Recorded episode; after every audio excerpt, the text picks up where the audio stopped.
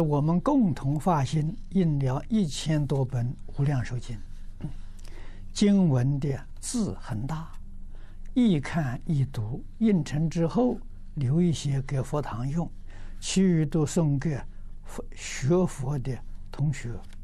有一位法师看到此经，留下以下的字条：这一类书籍太多了。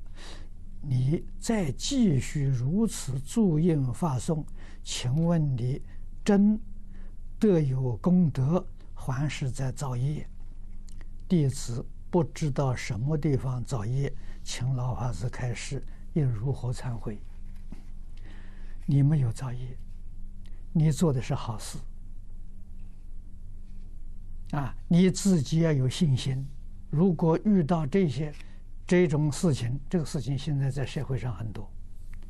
如果他说你学佛是造业，那么你就不学佛了；你念阿弥陀佛是造业，那你就不念阿弥陀佛了，那叫真的造业了。啊，你能够印经到处送给人，这是大福报、大功德，哪里是造业？啊，希望你不要听别人的话。啊！你要听别人的话的时候，不要到此地来。